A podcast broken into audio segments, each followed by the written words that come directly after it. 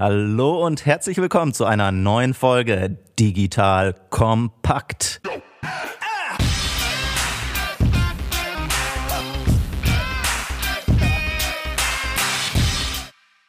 Mit dem wunderbaren und einzigartigen Joel Kaczmarek und Gero. Heute heißt es wieder The Art of Sales. Wie kriege ich meine Produkte, meine Dienstleistungen zum Kunden? Ich freue mich. Wie geht's dir? Ich freue mich auch. Es macht viel Spaß mit dir immer, daher freue ich mich sehr. Heute ja auch ein spannendes Thema. Es geht nämlich um Remote Sales. Sprich, wie verkaufe ich, wenn meine Organisation nicht an einem zentralen Ort sein kann? Ja, also gerade zu Corona super aktuell, aber auch generell, glaube ich, interessant für Organisationen, die vielleicht auch darüber nachdenken, ihre Sales-Abteilung über mehrere Länder zu verteilen oder generell sich zu überlegen, muss ich die bei mir im Büro sitzen haben. So, das heißt, wir werden heute darüber reden, wie beeinflusst eigentlich die Seniorität eines Verkäufers oder auch die Rolle, in der er steckt, seinen Remote-Sales-Ansatz. Was ist eigentlich relevant? Je nachdem, wo ich im Sales-Cycle bin, ändert sich vielleicht auch der Faktor Remote-Sales und einiges mehr. Das ist heute unser Thema. Vor allem bin ich auch mal gespannt, die Dynamik Outcome versus Activity. Ja, vielleicht auch mal ganz generell eine interessante Metrik, über die wir nach hinten raus noch sprechen. Das mal als bisschen holpriger Erwartungsmanagement-Eintritt heute. Lieber Gero, wie ist bei euch? Ihr müsst ja wahrscheinlich auch gerade Remote-Sales machen, oder? Ja, für alle Unternehmen, die remote arbeiten können, ist ja die Maßgabe auch von der Regierung, das tatsächlich so zu tun. Wir haben mal ausgerechnet, wie viele Leute dürfen bei uns ins Büro und wir kriegen maximal ein Sechstel der Mannschaft unter, wenn wir alle Regeln einhalten wollen und nicht jetzt riesen Baumaßnahmen oder sowas einleiten. Remote Work ist die neue Realität und das auch noch für viele Monate. Und wie macht sich das im Sales bemerkbar? Waren das große Umstellungen? Gab es da irgendwie Gemurre oder wie, wie fühlt sich so die Stimmung da an? Es gibt ja erstmal keine Wahl. Ja? Also im März haben ja alle Firmen ihre Mitarbeiter nach Hause geschickt. Es ist jetzt eher die Frage, wie hoch der Bedarf ist, wieder ins Büro zurückzukehren. Ja? Und die spannende Beobachtung ist, es geht weniger darum, die Arbeit besser tun zu können vom Büro aus. Ja, diese Fälle gibt es auch, die zu Hause zu wenig Platz haben, abgelenkt sind durch Kinder oder vielleicht ganz, ganz schlechte Internet-Connectivity haben. Aber der Hauptgrund, warum die Leute ins Büro zurück wollen, ist Socializing, sich zu treffen, ein Bierchen zusammen zu trinken, zusammen Mittagessen zu gehen und so weiter. Ich meine, im Sales ist ja auch so, wenn man hier so an Wolf of Wall Street und Co. denkt, also um jetzt mal hier die richtig plumpen, platten Beispiele zu bringen, da hast du ja auch immer so diese Boiler Room-Atmosphäre, ne? dass die Leute sich so gegenseitig pushen. Also ich weiß, da gab es ja irgendwie auch so Szenerien, wo die unterm Schreibtisch telefonieren, weil es sonst so laut ist und sie nichts verstehen. Ist das so ein Faktor, dass Sales, also jetzt das ist vielleicht ein Extrembeispiel, aber dass schon man sich so in so einem Sales-Team gegenseitig pusht und dass den Leuten das fehlt im Homeoffice? Es kommt natürlich ganz auf die Rolle drauf an und die Tätigkeit, die ich gerade durchführe. Also manche Aktivitäten im Sales-Zyklus, die mache ich viel besser, viel effektiver, wenn ich meine Ruhe habe, wenn ich mich darauf konzentrieren kann, wenn ich mich vernünftig darauf vorbereiten kann, nicht abgelenkt bin durch große Aktivität links und rechts und Lärm und so weiter. Und dann gibt es andere Aktivitäten, wo das natürlich total hilfreich ist, auch diesen Buzz zu haben, ja, dass es sich anfühlt wie so ein Bienenstock, wo alle aktiv sind, wo alle das Beste bringen, sich gegenseitig antreiben, sich gegenseitig mitziehen und so weiter und so fort. Ne? Aber das sind nur ganz bestimmte Tätigkeiten innerhalb des Vertriebsprozesses, wo das tatsächlich hilfreich ist. Also da kennen wir ja die wildesten Geschichten. Ich habe von Oliver Samba mal gehört, dass der bei Groupon irgendwie alle Leute in den Gang gesetzt hat, damit da mehr Atmosphäre ist. Er hat gesagt, das muss ja wie auf dem Bahnhof sein, das ist mir hier zu leise, was ist hier los, ihr müsst euch pushen. Ne? Also das sind ja so die Stimmungsfaktoren da. Aber gut, fangen wir mal so vielleicht ein bisschen geordnet an. Macht es einen Unterschied, in, du hast ja gerade angedeutet, wo du bist, also nicht vom Ort her, sondern in welchem Zyklus sozusagen deines Verkaufs oder vielleicht auch in welcher Rolle. Macht es einen Unterschied, welche Sales-Rolle ich habe, ob Remote Work dann anders ausfällt oder nicht? Nach meiner Beobachtung korreliert Remote Work und ob das gut oder schlecht funktioniert, vor allen Dingen mit der Seniorität des Mitarbeiters. Wenn ich dort jemanden habe, der seit 10, 15, 20 Jahren im Vertrieb unterwegs ist, der hat schon häufig genug alle möglichen Techniken durchgeschliffen und ist wirklich auf der Höhe seiner Schaffenskraft sozusagen angekommen, hat eine hohe Eigenmotivation, weiß genau, was er zu tun hat. Für solche Leute ist Remote Work überhaupt gar kein Problem und tatsächlich auch pre-Corona waren die meisten dieser Kollegen auch jetzt schon vom Homeoffice aus unterwegs, ja, weil die sich sagen, hey, ich habe sowieso Reisen, die ich zum Kunden mache, ja, wo ich durch die Republik jette oder woanders hin. Da will ich doch die Zeit, wo ich nicht unbedingt on the road sein muss, will ich dann auch mal zu Hause sein und mit der Familie verbringen und will jetzt nicht ständig im Auto sitzen. Also solche Leute sind es eigentlich gewohnt, zwei, drei Tage mindestens von zu Hause aus zu arbeiten pro Woche. Und für die ist das jetzt natürlich überhaupt gar keine Umstellung, diese Zeit. Die größte Umstellung ist, sich nicht mehr physisch mit dem Kunden treffen zu können, weil der das nicht mehr möchte oder, oder das Regularien nicht zulassen. Wenn ich sehr juniorige Mitarbeiter habe, die, sagen wir mal, die kommen gerade aus der Ausbildung, aus dem Studium, fangen gerade frisch an, ganz plump gesagt haben von Tuten und Blasen keine Ahnung. Dann ist natürlich die spannende Frage, wie kriege ich diese Person bestmöglich geonboardet? Wie kann ich den Dinge bestmöglich beibringen? Und da ist dieser Effekt, nebeneinander zu sitzen, Dinge gemeinsam zu machen, Dinge in Zweier- oder Dreiergruppen anzugehen, sich ständig Feedback zu geben, ist natürlich extrem wichtig. Das heißt, für die Beginner, für die sehr juniorigen Kollegen ist Remote Work wesentlich schwieriger zu bewerkstelligen als für die Seniorigen. Werbung.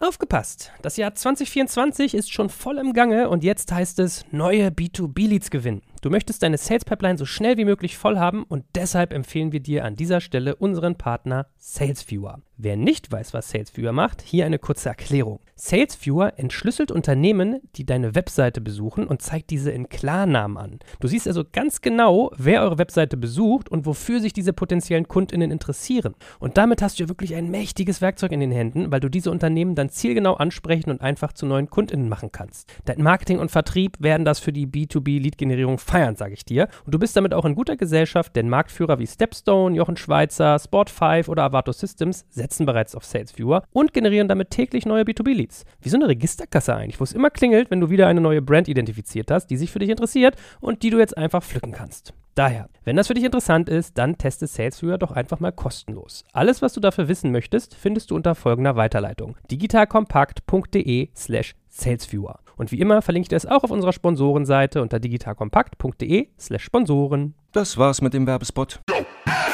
Und so von der Sales-Rolle her macht es da auch einen Unterschied? Also ich sag mal vom Arbeitsfeld, du hast ja schon mal, wir hatten auch schon mal Podcast-Folgen dazu, welche Rollen es gibt, BDR, SDR, Outbound, all solche Geschichten. Macht es da einen Unterschied? Genau, also wenn wir nochmal den Zyklus durchgehen, vorne Lead-Generierung, wo kommen die Leads her? Entweder kommen die aus dem Marketing und es geht darum, die zu qualifizieren und die sozusagen in, durch den Tunnel zu schicken. Oder halt Outbound, also wo ich gewisse Targets habe, gewisse Unternehmen, an die ich proaktiv rangehe und mit denen zu sprechen. Also diese klassische BDR, SDR-Rolle. Dann geht es weiter ab einem gewissen Punkt, wo ich sozusagen eine qualifizierte. Also Business Development Representative und Sales. Was war das SDR? War Sales, Sales Development. Dankeschön. Rap, genau. Manche nehmen den einen Begriff, manche den anderen. Meistens meint es so ziemlich das Gleiche. So, das haben wir als eine Rolle und dann geht es irgendwann an den Vertriebskollegen, Count Executive oder wie auch immer, Sales Rep, wie man den auch immer bezeichnet, der dann diese Opportunity übernimmt, bis zur Bestellung begleitet und darüber hinaus. Wenn wir diese SDRs, BDRs uns angucken, dort habe ich natürlich verschiedene Tätigkeiten. Alles, was ich per E-Mail mache, ja, also wo ich zum Beispiel outbound 200, 300, 400 Leute raussuche. Ich mache pro Person vielleicht eine Recherche, was interessiert den, was treibt den um, was sind so die Themen, crafte dann eine Message, basierend entweder auf Templates oder weil ich mir kreativ was ganz Neues ausdenke. Das sind alles Tätigkeiten, die kann ich remote fast genauso gut machen, wie wenn ich zusammensitze. Wenn ich dort ein Team habe von drei, vier BDAs, SDAs, macht man das häufig auch so, dass man die Woche so ein bisschen durchstrukturiert. Da sagt man, hier nehmen wir uns ein, zwei Stunden Zeit, um zum Beispiel Messages gemeinsam zu craften und uns zu reviewen und rauszugehen. Hier haben wir einen Telefonblock, ja, wo wir jetzt mal zwei, drei, vier Stunden am Stück bestehende Kontakte angehen oder neue. Also alles, was E-Mail ist, kriege ich remote relativ gut hin. Ja, da mache ich einfach eine Zoom-Session auf oder was auch immer man gerade benutzt. Dort kann man sich dann gegenseitig über die Schulter gucken, Leute sharen, was sie gerade bei sich auf dem Bildschirm haben, Feedback einholen von den anderen Kollegen. Und es ist quasi so, als ob man ein Open Office hat, nur dass alle Leute an unterschiedlichen Stellen sitzen. Ja, das funktioniert ganz gut. Diese Telefonaktion, dort ist es am schwierigsten. Zum einen habe ich nicht diese Stimmung im Raum, dass ich sehe, von meinen sieben Kollegen telefonieren gerade fünf. Also hebe ich jetzt auch den Hörer hoch und mache etwas. Also dieser motivatorische Effekt. Den kann ich halt nur schwer erzeugen in einem Remote Work Setting. Und auch dieses Thema, ich höre jetzt zum Beispiel einfach mal in Gespräche von Kollegen rein. Also das ist auch gern genommene Methode, um zu lernen, um zu trainieren. Einer telefoniert, hat sein Telefon auf Lautsprecher gestellt und es sitzen zwei oder drei drumherum, die hören zu oder schreiben, wenn sie eine Idee haben, was auf ein Stück Papier und reichen das dem Sprecher sozusagen rein. Das ist natürlich sehr, sehr schwierig zu machen in, in dieser Zeit. Die meisten Unternehmen haben jetzt nicht irgendwie so eine ausgefuchste virtuelle Telefonanlage, wo man einfach im Silent Mode nochmal Leute mit reinnimmt oder so etwas. Ja, das steht den meisten nicht zur Verfügung, sondern die nutzen einfach ihr Handy und rufen an. Das ist natürlich sehr, sehr schwierig dieser Zeit. Was gibt sonst noch für Aktivitäten? Ich habe natürlich so meine Lessons Learned Sessions. Also in vielen Teams ist das so, dass man entweder einmal am Tag oder alle zwei Tage macht man wie bei den den Entwicklern so ein Daily. Die Leute erzählen, was sie gerade tun, was sie gerade umtreibt, vielleicht Dinge, die sie gelernt haben, was gerade funktioniert oder was gerade nicht funktioniert. Solche Sessions kann man natürlich super auch in eine Remote Work machen und da stellt man dann einfach täglich einen Kalendereintrag ein ja, und sagt 16.45 Uhr oder was auch immer die Zeit ist, treffen wir uns für 15 Minuten, 20 Minuten, wir kommen alle zusammen oder man macht es morgens, bevor alle loslegen, telefonieren wir uns kurz zusammen, machen da unseren Chaka, geben uns Stimmung für den Tag und legen dann los. Ja. Also ich glaube, das ist wichtig, so eine gewisse Struktur auch aufrecht zu erhalten, um dieses Energielevel auch hochzuhalten. Ist natürlich jetzt schwierig mit Homeschooling und, und was da alles dazukommt, dass man halt nicht mehr dieses, ich bin im Büro und kann mich deswegen auf meine Arbeit konzentrieren und mache das ununterbrochen. Das hat man natürlich jetzt weniger, je nach persönlicher Situation. Da muss man ein bisschen drumherum arbeiten. Und ich tippe mal, den größten Schmerz hast du ja, je weiter nach hinten du im Sales Cycle kommst. Also wenn du eigentlich mit den Kunden wirklich abschließen willst, dahingehend, dass du auch dich mal triffst und irgendwie die Beziehung vertiefst. Wie machst du das? Hast du da schon Konzepte für euch entwickelt? Also momentan ist der Standard Remote.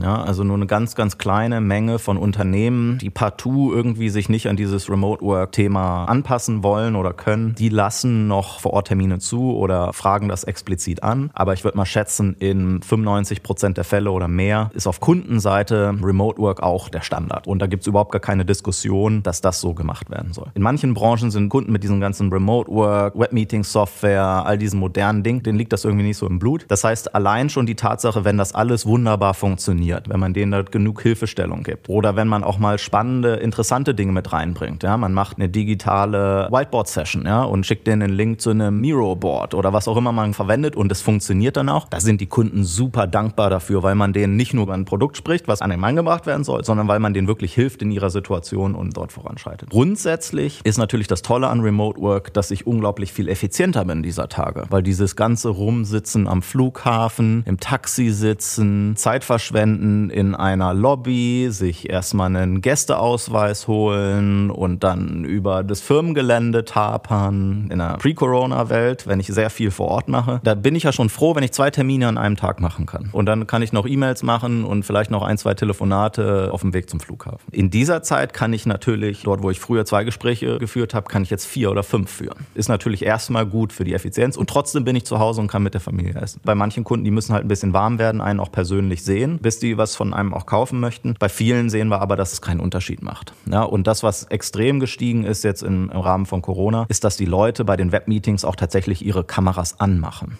Ja, das war früher nicht. Äh, früher Webmeeting hieß, der Kunde schaltet sich ein und du siehst den nicht. Ja, und die sind da irgendwie so anonym hinter so einer Wand. Heutzutage hat sich das etabliert, dass die Leute sich auch in die Augen gucken können, auch in der digitalen Welt. Ja, ich hatte das auch mal die Tage bei einem Call in der Agentur. Ich kam da rein und dann waren irgendwie fünf Leute, ich einer davon und vier waren irgendwie die, die Screens ausgeschaltet. Und teilweise haben die sogar gesehen, oh, meine Kamera ist an und zack, wieder ausgemacht. Also ich kann das total nachvollziehen, dass das sich komisch anfühlt. Und in der Tat habe ich mich dann auch dabei ertappt, so, hä, jetzt macht doch gerade jeder, warum ihr nicht? Aber du hast ja eben eigentlich schon mal was angesprochen, was wir auch im Eingangs thematisiert hatten, als sozusagen Heißmacher. Diese Metrik, Outcome versus Activity, darauf zielt das ja so ein bisschen ab. Also früher konntest du, wenn du Glück hattest, zwei Termine machen, jetzt machst du fünf. Ist das deswegen wertvoller? Also vielleicht kannst du ja auch nochmal über sozusagen ausführen, was da für dich welche Relevanz hat bei diesen beiden Metriken. Was bedeutet das erstmal Activity versus Outcome? Outcome ist alles, was hinten bei rumkommt. Ja? Umsatz, Pipeline kommt bei rum, Pipeline Progression, ja, dass eine Opportunity von einem Stage in die nächste kommt oder auch vorne im Funnel, dass ich eine Menge von qualifizierten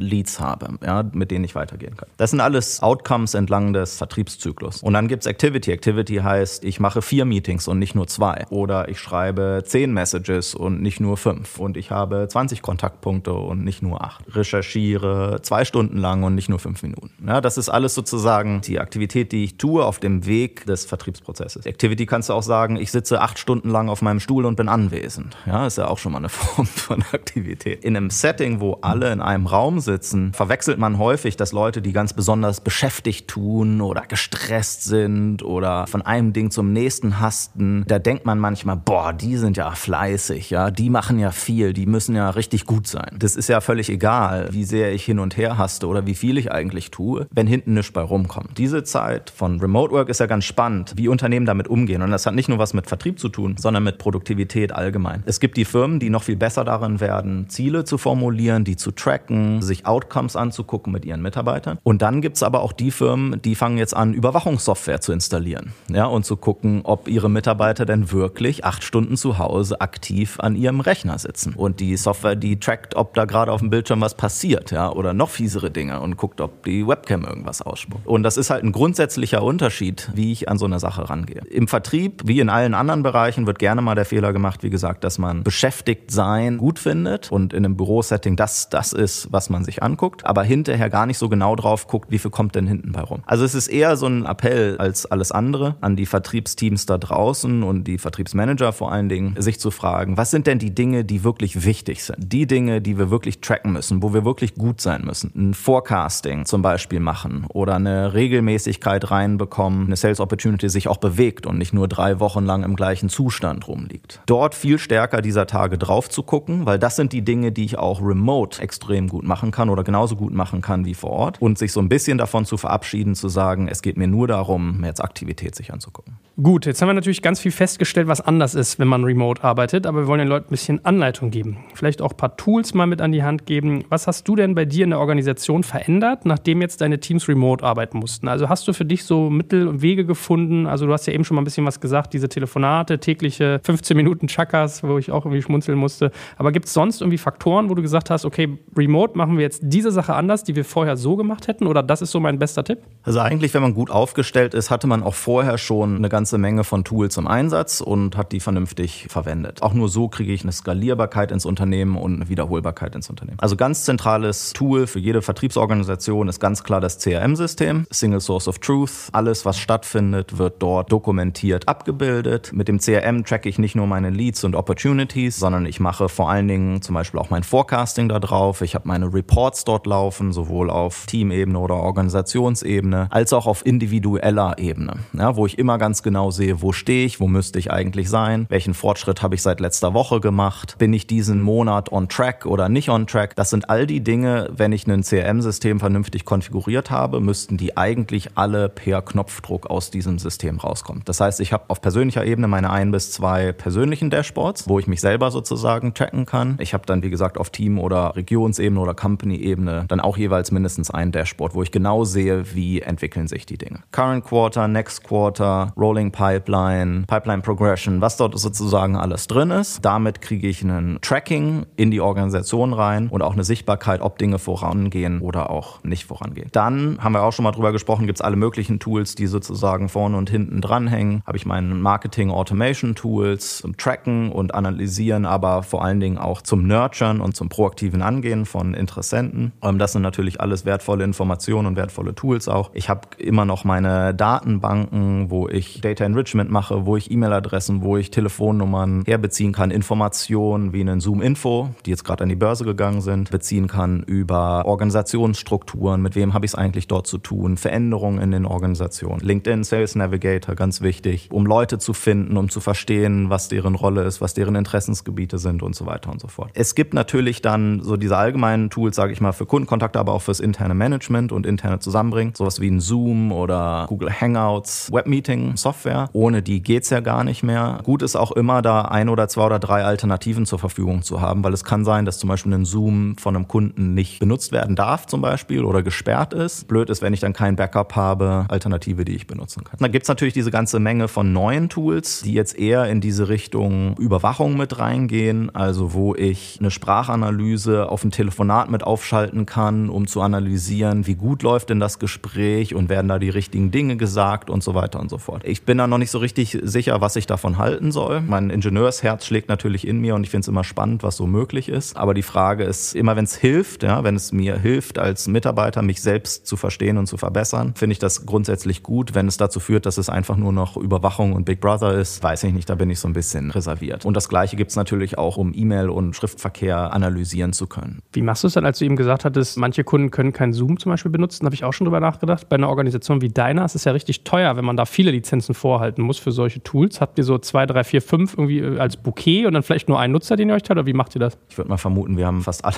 die es so am Markt gibt, in irgendeiner Form im Einsatz. Ich kenne mich jetzt mit den Lizenzstrukturen nicht aus. Ich weiß, manche sind so gebaut, dass du Anzahl von paralleler virtueller Sessions bezahlst, also quasi so ein Concurrent-Modell. Das muss halt dann groß genug gesized sein, so dass nicht Gefahr ist, dass viele Leute das nutzen. Andere sind userbasiert. Kann ich dir jetzt ehrlich nicht sagen, aber was ich weiß, ist, diese Webmeeting-Tools sind jetzt nicht die teuersten Tools. Ja. Also, sag mal so, es ist, ist abbildbar, ohne sozusagen. Es ist abbildbar. Für ein CRM-System gibt man typischerweise mehr Geld aus als für Webmeeting-Systeme. Was ist so deine Beobachtung? Gibt es irgendwie Faktoren, vielleicht auch wenn du es mal bemisst, wir haben ja eben gesagt Outcome versus Activity. Wie würdest du messen, komplett remote versus vorher, also pre- und post-Corona oder pre- und mit-Corona? Warst du vorher besser oder nachher? Oder wo warst du vorher besser und wo bist du vielleicht sogar jetzt besser?